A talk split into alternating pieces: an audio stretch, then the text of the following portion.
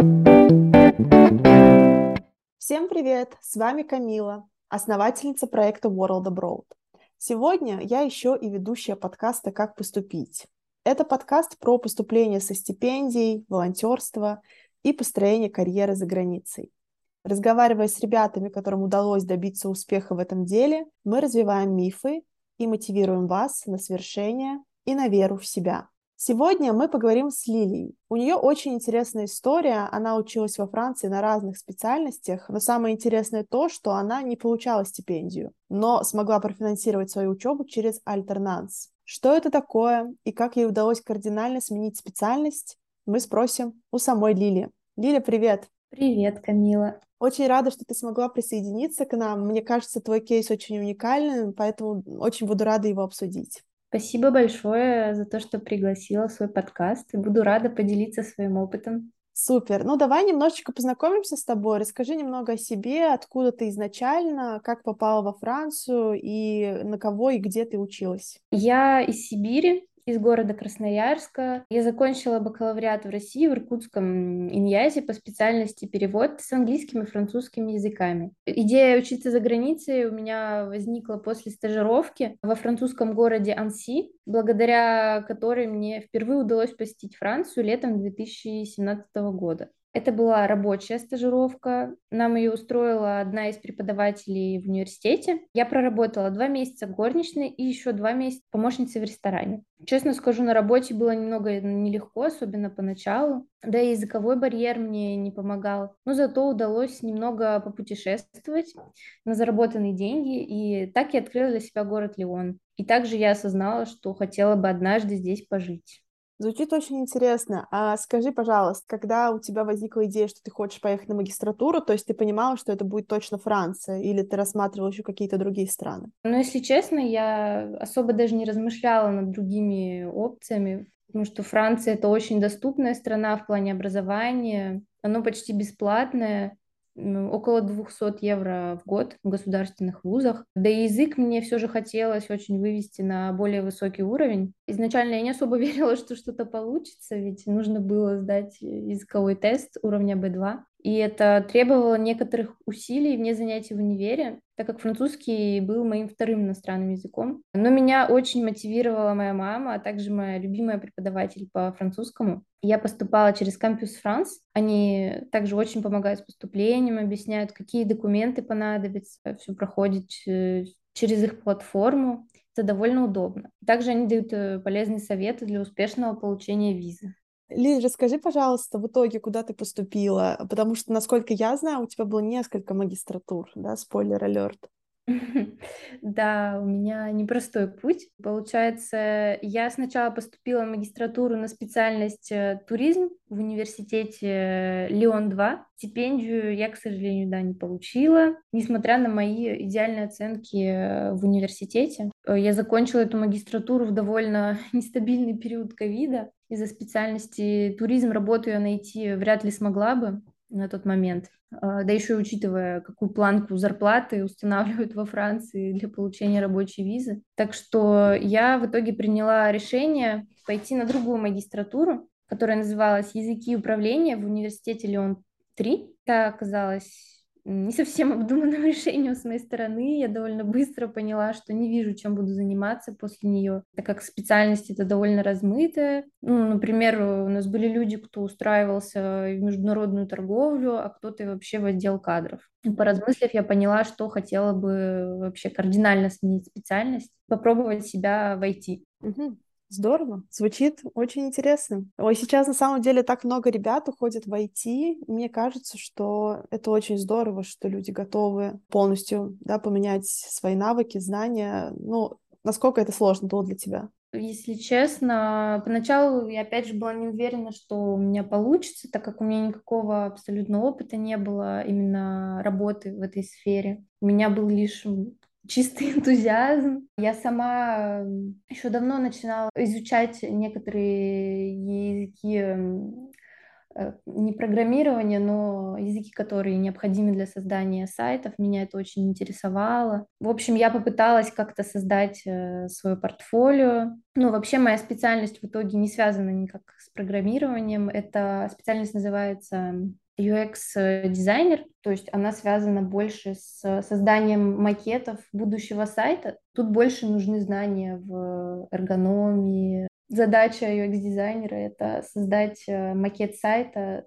таким образом, чтобы в дальнейшем он был удобен в использовании. А скажи, пожалуйста, насколько вообще по твоему опыту, поскольку я предполагаю, что ты подавала в несколько наверняка вузов, насколько Франция открыта к тому, чтобы позволять ребятам менять специальность, то есть насколько там жесткие требования к предыдущему образованию? Это, правда, зависит очень сильно от университета, в который подаешь документы. То есть если это какой-то очень престижный университет, то, конечно же, будут очень сильно придираться. Нужно уметь объяснить, почему ты решил сменить свою специальность, нужно иметь э, причины, нужно показать хотя бы свою мотивацию, даже если нет опыта работы или учебы в этой области. Поняла. Что ты писала в мотивационном письме? Как ты, как ты объясняла, почему тебе нужна новая специальность? Я объясняла, как есть, что я поняла, что то, что я делала до этого, меня не, не радует, и я осознала свою страсть к IT, что я давно хотела попробовать. И опять же, я прикладывала всегда портфолио,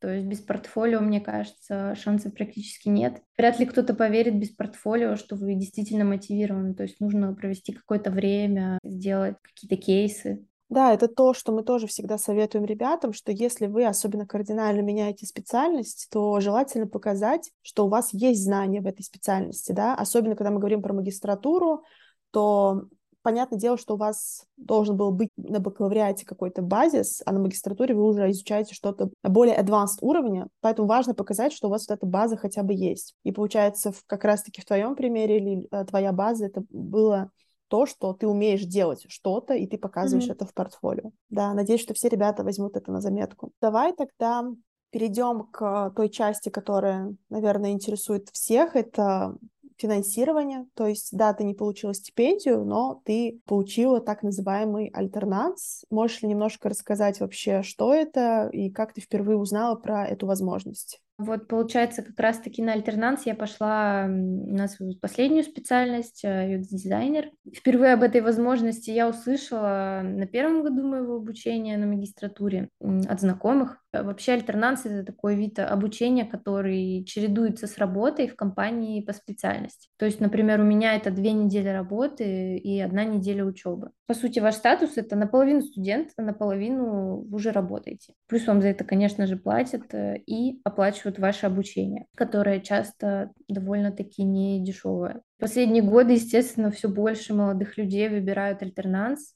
ведь это отличная возможность приобрести э, профессиональный опыт еще до получения диплома. Соответственно, на выходе из университета или частной школы у вас больше преимуществ перед ребятами, которые учились на классической программе без альтернации. Довольно легко найти школу или университет, которые предлагают такое обучение. Все делается через интернет. Э, иногда нужно просто пройти вступительный тест или собеседование. сложность зависит, опять же, от степени престижа университета. На самом деле, конечно, это звучит все очень круто, но найти работу не так, э, на альтернанс не так легко, как может показаться на первый взгляд. Компании предъявляют, да, опять же, высокие требования, требуют либо минимальный опыт работы или стажировки в этой сфере деятельности так как они будут оплачивать а, ваше образование, которое зачастую стоит довольно дорого. И у меня, я уже сказала, да, опыта не было, но я создала свое портфолио с фиктивными проектами. Я разослала более 30 кандидатур, откликнулась компании 5-6,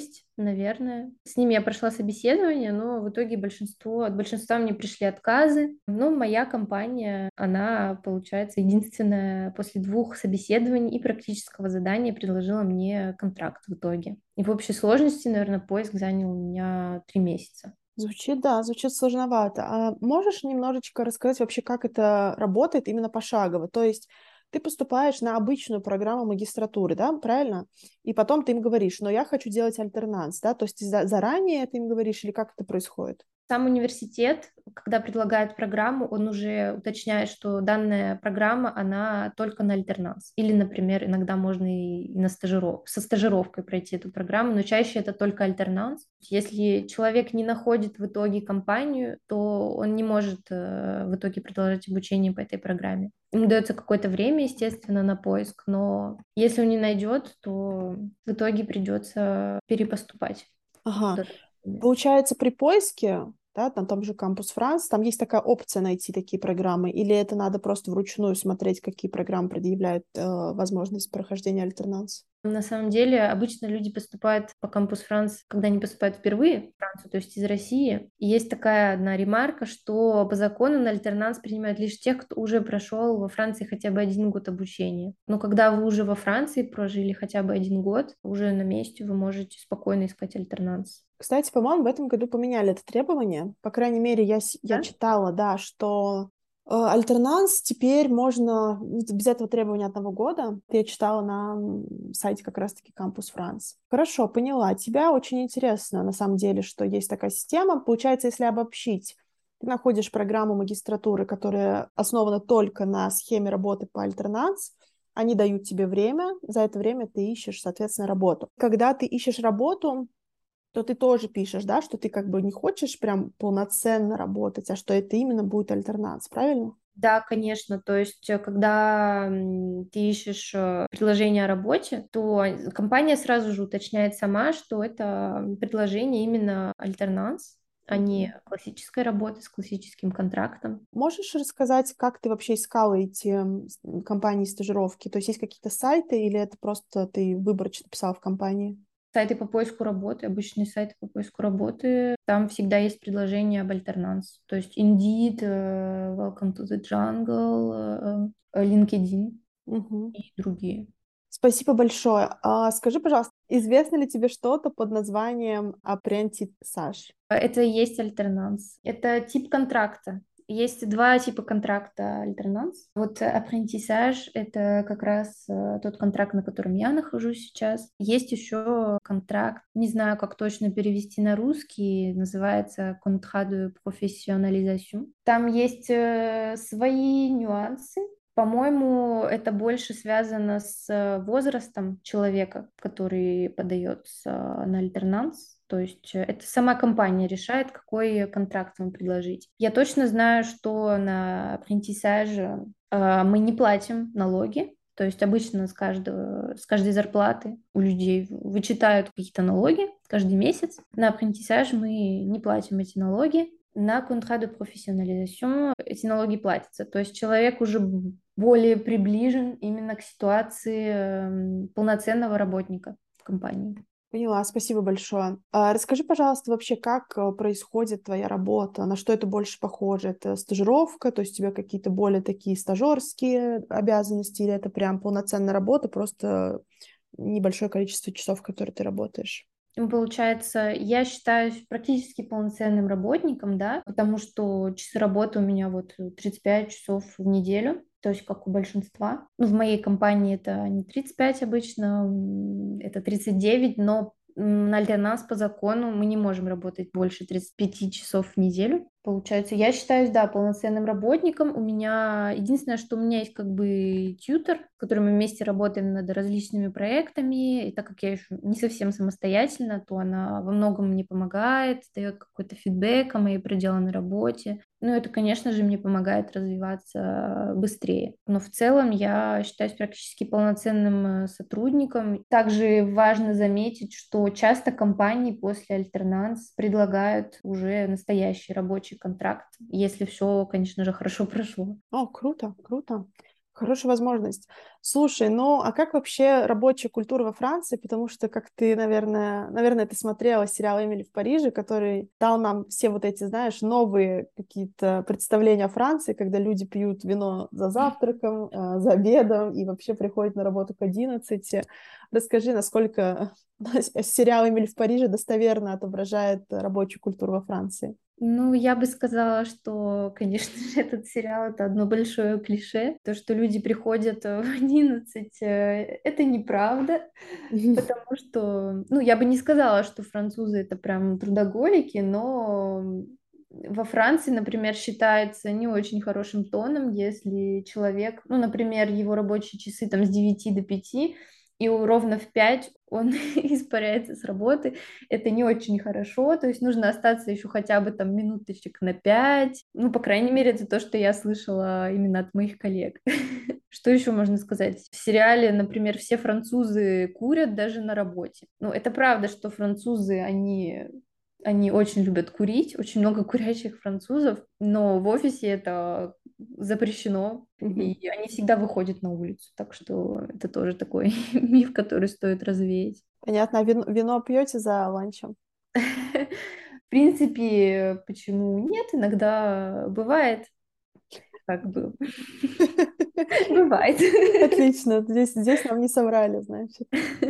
Хорошо, здорово, спасибо большое, Лиль. А как тебе вообще совмещать учебу с работой? Насколько это сложно или все окей проходит? На самом деле я сейчас начинаю осознавать, что да, это довольно-таки нелегко, вот особенно сейчас, второй год, как-то становится все тяжелее, потому что, да, я не сказала, но получается, моя школа, в которой я прохожу обучение, она находится в Лионе, а моя работа находится в Гренобле. Так получилось.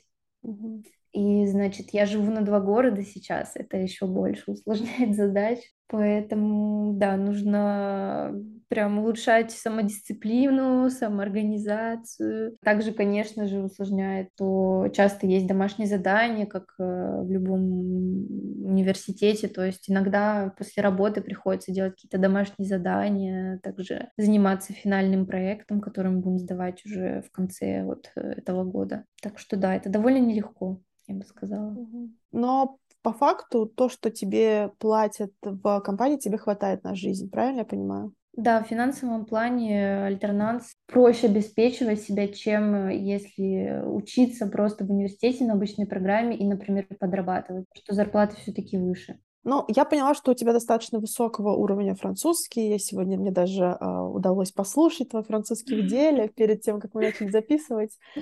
Скажи, пожалуйста, потому что на самом деле очень много ребят едут во Франции без знания французского. Понятное дело, что они в любом случае его потом начинают учить, потому что Франция известна тем, что они не очень любят, когда с ними разговаривать только на английском. Но вот именно для поиска работы, особенно в IT, как ты думаешь, насколько французский важен или нужен, или, в принципе, с английским тоже можно что-то найти? Я считаю, что с французским гораздо проще найти альтернанс, потому что большинство компаний все-таки работают здесь на этом языке. Однако я знаю все-таки людей, которые нашли работу альтернанс с английским языком. Но такое возможно только в международных компаниях, то есть предложений все-таки поменьше. Но все возможно, если искать. Хорошо. Слушай, ну так как ты у нас такой уникальный гость, ты пробовала учиться, даже не пробовала, училась на трех магистратурах, получается, если я правильно посчитала. Да. И поэтому ты можешь дать такую, знаешь, достаточно общую картину. А, как тебе вообще, нравилась ли, не нравилась ли учеба, и есть ли какие-то однозначные плюсы или однозначные минусы, которые ты могла бы выделить? Ну, в целом, я бы сказала, что у меня достаточно положительное мнение об учебе во Франции. В целом мне нравится. Из плюсов, э, например, э, пары проходят в более неформальном тоне, чем в России. То есть часто преподаватели любят э, проводить их в формате такого взаимообмена, дискуссии. Также довольно много групповых работ, это позволяет общаться со всеми одногруппниками, также делиться знаниями с другими, узнавать что-то новое от них. То есть, например, в нашей группе все интересуются чем-то своим, кто-то, например, мастер фотошопа, кто-то обожает иллюстратор, кто-то программирование. Тут важно заметить, что у нас такой поток из разных специальностей. Например, очень круто, когда в твоей группе есть люди с разными знаниями, это очень помогает в создании проектов по разным предметам. Но есть, конечно же, и минусы. Пары длятся очень долго. За 4 часа порой дают э, лишь один 10-минутный перерыв. И также часто случается, что, несмотря на вашу специальность, у вас будут пары из общего потока, которые вам не особо интересны или полезны. Ну, возможно, это не только во Франции так. Все равно приходится слушать, сдавать проекты по этим парам. Спасибо. Ну, мы медленно и верно приближаемся к завершению подкаста. Наверное, в конце я бы тоже хотела спросить. Ты упомянула, что Для того, чтобы получить рабочую визу во Франции, нужно очень большую зарплату, по-моему, показать. Вообще, как э, сейчас ты планируешь? Планируешь ли искать дальше работу или хочешь остаться дальше на альтернанс? Насколько ты рассматриваешь какие-то другие страны или все-таки хочется остаться во Франции? На данном этапе я бы сказала, что я бы хотела остаться во Франции. В идеале, конечно же, искать работу после получения диплома, но я стараюсь пока что не загадывать. Пока что для меня самое главное — это получить диплом. Хорошо, спасибо тебе большое. Желаю тебе огромной удачи. И мне кажется, что тот факт, что ты такая целеустремленная не боишься каких-то новых сфер жизни, это доказывает, что у тебя точно все получится. Поэтому я тебе желаю, чтобы все, что ты запланировала, все случилось. Спасибо большое. Спасибо, Лиля, за то, что уделила время. Всем ребятам, которые слушали нас сегодня, я хотела бы сказать, что пример Лили — это отличная иллюстрация того, что не нужно бояться, нужно пробовать, и не нужно всегда идти по каким-то уже протоптанным дорожкам, да, то есть не нужно думать, что если вот я знаю про стипендии, я смотрю только на стипендии, да, смотрите и на другие варианты, и для Лили как раз-таки этим вариантом был альтернанс. Всем спасибо за то, что были с нами.